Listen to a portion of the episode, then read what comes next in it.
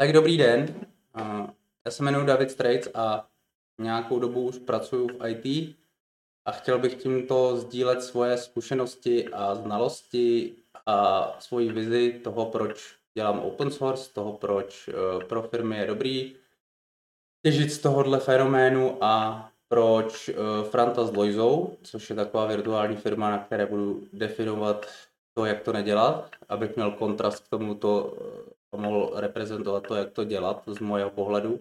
Proč Franta s Loizou v dlouhodobém hledisku nemůžou uspět a jejich zákazníci budou brečet. Já mám v poslední době celkem dost meetingů s, se zájemci o naše služby a vždycky, když zmíním uh, takový vzorec, který zní, uh, koupili jsme si nějaký closed source software, čili software od firmy, která ten software vyvíjí pod svojí licencí, licenci nám nedala, eh, kódy nejsou naše, eh, data jsou možná naše a bude docela problém je někam převést.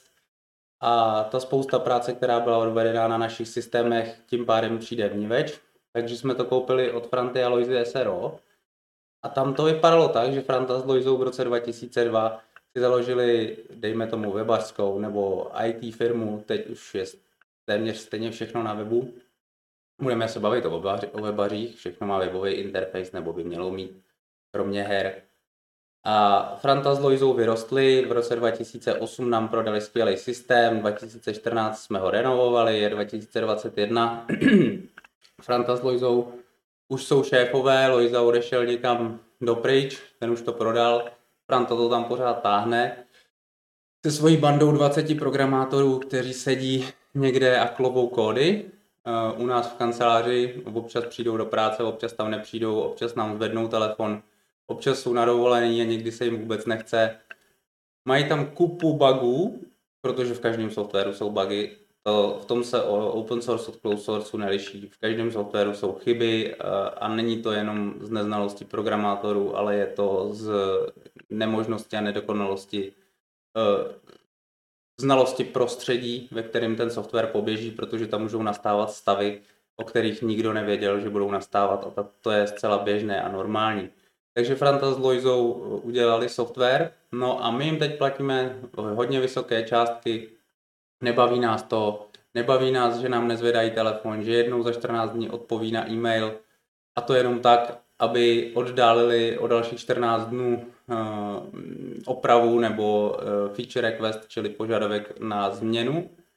No a takhle to už jde pár let a my to chceme změnit, ten software, ale uh, máme tyto problémy. Mm, bude to náročné, je tam spousta znalostí zakódovaných do toho softwaru a to ne v kódech, ale v těch, v těch šablonách, procesech, v systémech, myslím tím Eh, znalosti mimo kód. Ono totiž programování pro mnoho lidí rovná se klování nějakých písmenek, proto jsem si tady na Google dal programming a uh, nějaký kódy. To, tak to si spousta lidí představuje, že ti klovači to čumí do černých obrazovek, to tam nějak vyrábějí a když umí programovací jazyk, tak v podstatě umí všechno. No to je mnohem složitější a není to úplně pravda. To je jako kdybych uh, řekl, že umím anglicky a chtěl psát Shakespearea a je to ještě mnohem, mnohem náročnější. Ono programování není znalost jazyka. Uh, je to úplně to samé, jako když znám jazyk, ale spisovatel ze mě není, že jo? protože já musím znát mnohem víc, musím vědět, jak psát příběh, jak zaujmout lidi a to samé je v programování. Musím umět nějakou algoritmizaci, musím umět návrhy, musím umět uh, musím analyzovat, znát potřeby, rozvrhnout si ten software a to je všechno práce a tady ta práce je ještě náročná v tom, že musím vidět dopředu, uh, jak se ten software bude chovat vlastně až vyroste nebo až tam budou reální data, ne moje nějaký testovací data, že si tam dám 10 svých objednávek v případě e-shopu třeba, tak jak se bude chovat, když jich tam bude 100 tisíc a to od listování až po eh, zatížení systému. Jo to je tak komplexní lidská činnost programování, že Franta s Loizou, ať jsou schopní, vystudovali vysoké školy, možná chodili i na MIT a já nevím kam všude, tak uh, nikdo toto nemůže postihnout. Toto jsou moje zkušenosti. Jediný, kdo se tomu blíží, je velká skupina lidí, to znamená mm, ne 20 programátorů, kteří mi sedí za, za zády a neustále řeší jenom bugy a feature requesty a rozbitý, uh, rozbitý systémy klientů a rozbitý interní systémy a už toho mají dost a nechtějí chodit do práce. A to ještě potom přichází taková specialita, že Franta s Loizou si na, na začátku naj, najali úplně špičkový kluky, sehnali, kámoše z vešky, naklovali dokonalý systém, aspoň si to tak mysleli, jenže špičkoví kluci toho začali mít dost, tak toho mývají dost programátoři a odešli. Půlka jich odešla, byl tam jeden, který tomu rozumí do detailu celým tomu, celý architektuře toho, co oni tam vlastně klovou od roku 2008 do roku 2021. No a teď zbytek jsou nějaký junioři, všichni teď chtějí hrozně moc peněz po škole a uh, nerozumějí těm systémům do takové hloubky, že nejenom, že přijdou a nerozumějí jim za měsíc, za dva, za půl roku, ani za rok, ale eh, nerozumějí ani těm vizím těch klientů, nerozumějí historii, nerozumějí, proč to mají dělat v tom starém programovacím jazyce nebo frameworku, když už by chtěli na všechno používat to moderní a přilepit k tomu React a přilepit k tomu, já nevím, co, nějaký, uh, nějaký SOA model a já nevím, co všechno. Takže uh, Teď, teď je tam velký ještě interní konflikt, no a to už se vůbec nebavíme o tom, že jak pořád klovou ty kódy, tak ani nestíhají to dokumentovat, protože dokumentace je velký uh, firemní closed source problém. Interní dokumentace totiž vlastně moc nevzniká, protože na to není čas, není na to chuť. Lidi, já moc neznám lidi, oni prý existují, dokumentři, kteří to mají rádi. Jednoho jsem vlastně viděl, jednoho jsem viděl v T-Mobile, to byl podle mě šílenec, ale v dobrém slova smyslu. To byl tak organizovaný člověk, že nikdy v životě jsem nikoho takového neviděl. Všechno měl ve složkách, úplně přesně, všechny dokumentace, všechno, všechno zařazený, taky tam byl na takové pozici, že, že se 3GPP dělal na dokumentacích nějakých protokolů a tak. A, a jako, jo, viděl jsem jednoho, ale to byl zázrak spíš. No a takže nemáme dokumentaci, máme v tom bordel, Uh, máme to nepředatelný, klienti brečejí, že chtějí pořád nějaký nový funkce, nedej bože opravovat bugy. Já mám teď jako ten uh, Loiza nebo Franta, co jsem zůstal ve vedení, obrovský problém s tím, že jim musím platit hodně peněz, uh, musíme pořád uh, řešit dokola ty samé problémy, musíme udržovat staré systémy a vlastně nemáme, jsme zabalení v takovém kolečku, kdy ten náš boží software, o kterém jsme si mysleli, že to je dar od Boha, který přinášíme, ten closed source eh, těm našim klientům, eh, se z něj staly špagety, stal se z něj bordel, který, který, kterýmu nikdo nerozumí, každý klient tam má svoje úpravy, tím jsme úplně moc nepočítali v prvním návrhu, sice jsme tam měli nějaký pluginovací systém, ale teď je to všechno tak prošroubovaný zleva doprava, že už tomu u klientů vůbec nikdo nerozumí, protože hm, ty lidi, co pracují na těch klientech, se nám taky otočili a musí se to ty mladí učit, šáhnout do toho, spadne to a tak toto funguje z mých zkušeností ve firmách, které dodávají software. No a mojí odpovědí na to, jak to děláme, a, a ta vychází dokonce z jednoho takového šíleného filmu, na který jsme se dívali, a pak jsme ho dokonce vrátili. Eh, protože byla ta možnost, byl to film o McDonald's. Eh, jak to dělají v McDonaldu, že tam se píšou návody na, na obracení hamburgerů. My jsme se tomu děsně v roce, já nevím, kolik to bylo, před 15 lety, když jsme si tak jako mladí kluci zkoušeli, co, co, co, jaký směr firmy budeme mít a tady tohle bylo o řízení firmy, tak jsme se tomu hrozně smáli, ale na mě to zapůsobilo tak, že ten film měl pravdu, protože oni tam mají návody na otáčení hamburgerů z jednoduchého důvodu. Já můžu najmout kohokoliv, respektive tak low level lidi z ulice je chytnout za pače si přitáhnout, eh, pokud umí trochu číst a vlastně pokud umí obrázky, tak eh, je schopný otočit hamburger, dělá to pořád stejně a vykonává vlastně mechanickou práci, která je zdokumentovaná a, a vydělává jako stroj peníze. A z toho já jsem potom došel k tomu, proč se dělají věci takzvaně uh, enterprise a proč jsou klikací. Já jsem si pořád představoval, že enterprise věc vypadá vlastně jako čím, věc, čím víc černá obrazovka, tím víc cool a free a bylo to o tom, že že jsem si představoval přesný opak u Enterprise věci, že musí být strašně hardcore a, a dokonale temně udělaná a ono to je naopak. Já potřebuju věc, která je na povrchu enormně jednoduchá a zdokumentovaná, předatelná. A to je důvod, e, ať tomu mnoho lidí nevěří,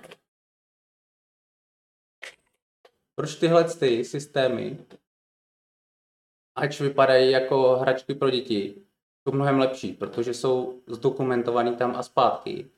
Ta komunita uh, spolupracuje, aniž by se někdy viděla, to znamená, že ty kódy musí být psaný tak, aby jim rozuměl každý. Uh, snižuje se ta hardcore úroveň, ono jde, uh, ty hardcore programátoři, špičky CQ 180 můžou napsat kód, který rozumí, který mu rozumí jenom oni a potom lidi CQ 200, aby se v tom vůbec vyznali, ale kde je mám brát? Já potřebuju standardizovaný, jednoduchý, otevřený platformy, které jsou zdokumentované tam a zpátky. Uh, jo, tady uh, od úplných začátků pro klikače až po uh, až po nějaký dokumentace tříd, kdy tady jedna, jedna třída ve WordPressu, já to schválně dokumentuju na WordPressu, protože PHP, WordPress, a mm, pár dalších systémů má takhle dobrou dokumentaci s příkladama, se vším.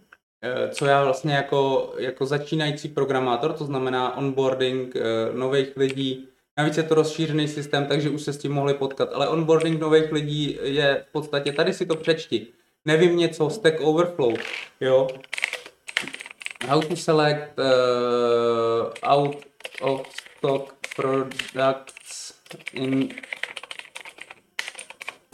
stack.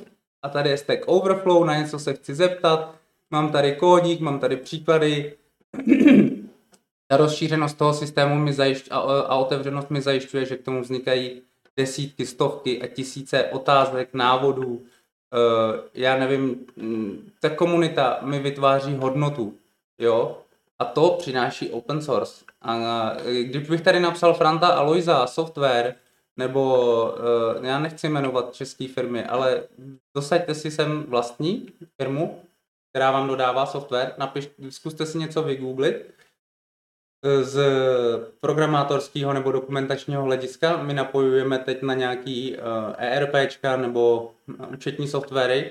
Ta dokumentace nějaká existuje, není úplně do hloubky. Jakmile mi to vyhodí nějaký error, tak píšu na podporu.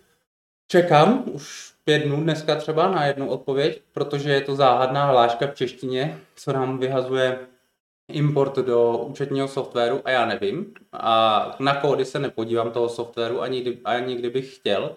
Pokud se mi toto stane v open source softwaru, jdu na GitHub, stáhnu si kódy, uh, grepnu, to znamená prohledám na nějaký řetězec, na, nějaký, na nějakou větu, si najdu, uh, si najdu přesně výskyt té věty v kódu, podívám se, proč by to asi mohlo hodit, proto já zaměstnávám kluky, který vedu úplně jiným směrem a ten směr je uh, hackování, tomu říkáme. To znamená, my se chceme vyznávat v systémech, uh, nezajímá nás jeden konkrétní programovací jazyk, všechny programovací jazyky ve finále jsou stejný. Ano, programátoři budou tvrdit, že jenom ten jejich je správný a že ho znají do hloubky a je lepší než všechny ostatní.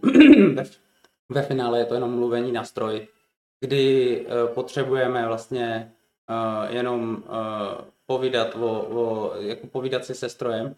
No a my se snažíme vyznat v těch systémech a dělat nějakou novou vizi vývoje softwaru, protože z mých zkušeností nejde vyvíjet software tak jako v roce 2000, kdy se toho pořád spousta firm drží.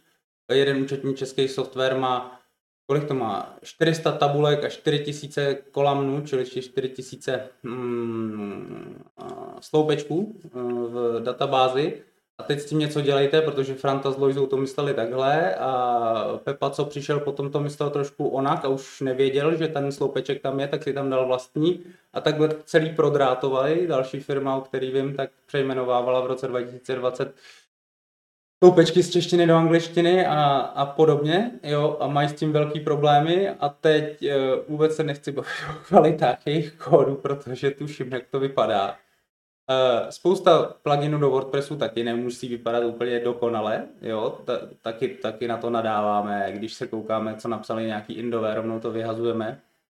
Ale potom, když třeba pronikneme do toho, co dělali nějaký Poláci teď, jsme se dívali na dva pluginy, ano, OK, někdy tam je nelogičnost, občas si musíme obejít, ale uh, můžeme si ten kód přečíst, můžeme se z něj i poučit, dokonce si ho můžeme skopírovat, napsat podle toho vlastní kódy.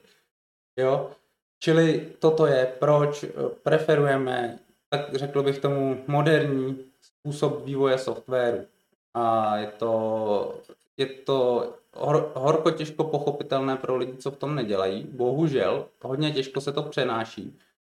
Hodně těžko se argumentuje klientům, kteří říkají, ale já chci closed source software od firmy Franta Loisa, protože tam sedí těch 20 programátorů, ale, ale to nechcete, protože tam těch 20 programátorů má tolik práce, že neví, která, neví co dřív, nebudou se s vámi úplně bavit, eh, nebudou, na začátku to všichni obchodníci vám to namažou tam a zpátky, co všechno umí, ten systém už nikdy nikdo nepřevezme po nich, eh, protože firmy, všechny firmy, když mají převzít cizí software, tak na to začnou nadávat, že jenom ten jejich je lepší. A to je taky argument, proč WordPress, jak může někdo nadávat na systém, který je nasazený na, já nevím, 70 milionech webů, jo, a to budou lidi argumentovat, ale ty velký se v tom nedají dělat, je nasazený na 14% z top 100, potom se tady Frantovi s Lojzou v České republice nezná, myslím top 100 webů na světě a na top 10 tisících je na 38%. Franta s Lojzou z Česka nemají jediný systém na top 10 tisících webech na světě. To je můj argument. Argument, proč se tady tomu lidi smějou, jdou na tom dělat 100 eh, tisíce objednávek denně, eh, jsou o tom podcasty, je potřeba se v tom vyznat samozřejmě, je potřeba umět s, eh, s backendama, s frontendama, myslím tím s databázovými backendama, s, jako s celou tou architekturou, ale nebudu přece nadávat na něco, o čem nic nevím. Jo? A hlavně všechno to pramení z toho, že tady ta česká mentalita zavřu se, do své bubliny 20 prgačů a budeme tady tlačit jenom to naše pravé ořechové, tak to ve světě jde právě tím opačným směrem. A teď WordPress Usage Statistics 2021. Tady uh, eh, 43% pořád webu je na custom made CMS, ale 40% webu už je na WordPressu. Tady je vidět uh, graf někde, jak to roste. Jo v květnu už jsme na nějakých 42%, řekněme 41%. Minulý rok to bylo na 37, jo, tady ta křivka je naprosto jasná. Eh, ten systém poskytuje ty výhody, o kterých, o kterých jsem mluvil. Takže, a tak je to s každým open sourcem, který samozřejmě každým ve smyslu, když má komunitu, když vím, jak ho vybírat, když si ty kódy nechám přečíst od někoho, kdo tomu rozumí, když znám uh, jako trošku víc pozadí zatím, ale tak by se měly stejně softwary vybírat, protože ta firma je na nich potom závislá.